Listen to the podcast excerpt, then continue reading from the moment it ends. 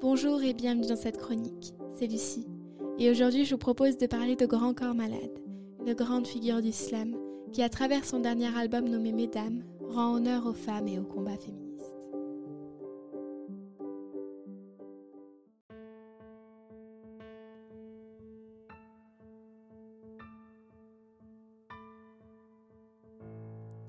Généralement, parler biographie n'est pas ce qu'il y a de plus passionnant.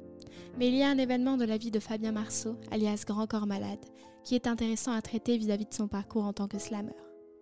En juillet 1997, à l'âge de 20 ans, alors qu'il passe l'été dans un camping en tant qu'animateur, un mauvais plongeon dans une piscine détermine son destin. Il devient tétraplégique incomplet.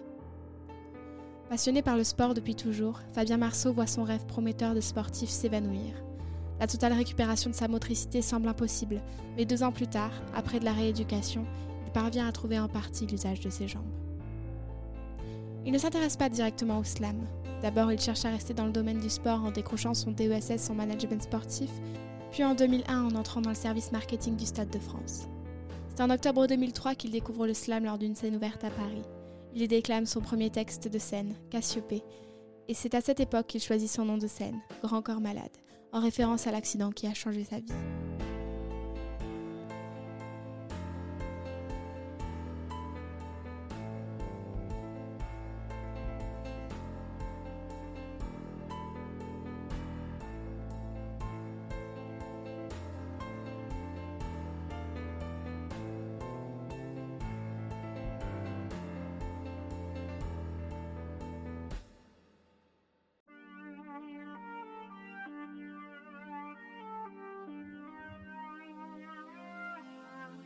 C'est bien beau de parler de slam, mais qu'est-ce que c'est exactement?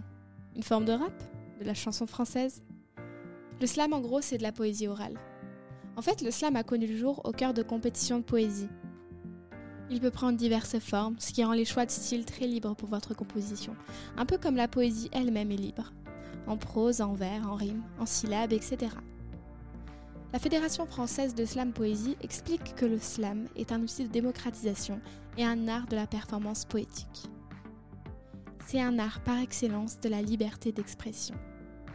Fun fact, il est possible que le slam en musique ait été initié dès 1969 par un épisode de Tracks, une émission de télévision diffusée sur Arte, lors d'un épisode sur le saxophoniste américain Archie Shepp, durant lequel un de ses poèmes est retranscrit en musique.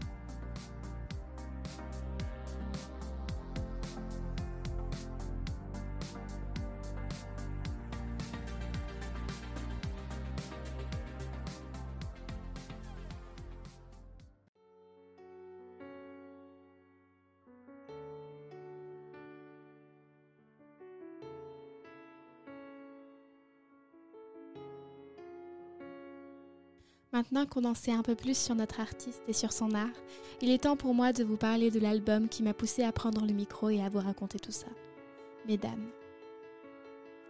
Au cœur de cet album sorti en 2020, Grand Corps Malade nous propose 10 chansons, dont 9 en duo avec des femmes.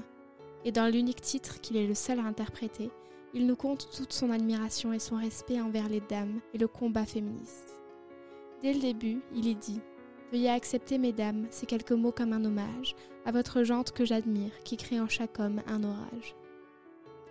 On pourrait se sentir offensé par l'argument qui semble très hétérocentré dans cette dernière phrase, je m'en suis rendu compte, mais je ne pense pas que ce soit pertinent ici. Il présente les femmes et marque le fait que là où les hommes sont mis en avant, elles ont leur propre spécificité, qui les rend uniques et légitimes de créer, grâce à leur capacité, la stupéfaction chez autrui. Autrui ne pouvant pas être les femmes. Il dit d'ailleurs plus tard dans le morceau Vous êtes infiniment plus subtile, plus élégante et plus classe que la jante masculine qui parle fort, prend toute la place. Il va même jusqu'à critiquer les hommes au profit des femmes, ce que je trouve noble, au dépit de le trouver juste. C'est toujours compliqué de reconnaître une différence entre les personnalités de chacun et leur personnage social. Les hommes peuvent agir en tant que dominateurs au cœur d'une conversation, en élevant la voix, en jouant de leur statut de mâle, mais est-ce absolument leur conviction ou agissent-ils comme ça en réponse à ce qu'ils pensent qu'on attend d'eux? C'est assez intéressant de se le demander. Pour fermer cette parenthèse, je voudrais vous citer d'autres extraits inspirants. Face au profond machisme de nos coutumes, de nos cultures, dans le grand livre des humains, place au chapitre de la rupture. Ou encore, Et si j'apprécie des deux yeux quand tu balances ton corps, j'applaudis aussi des deux mains quand tu balances ton porc.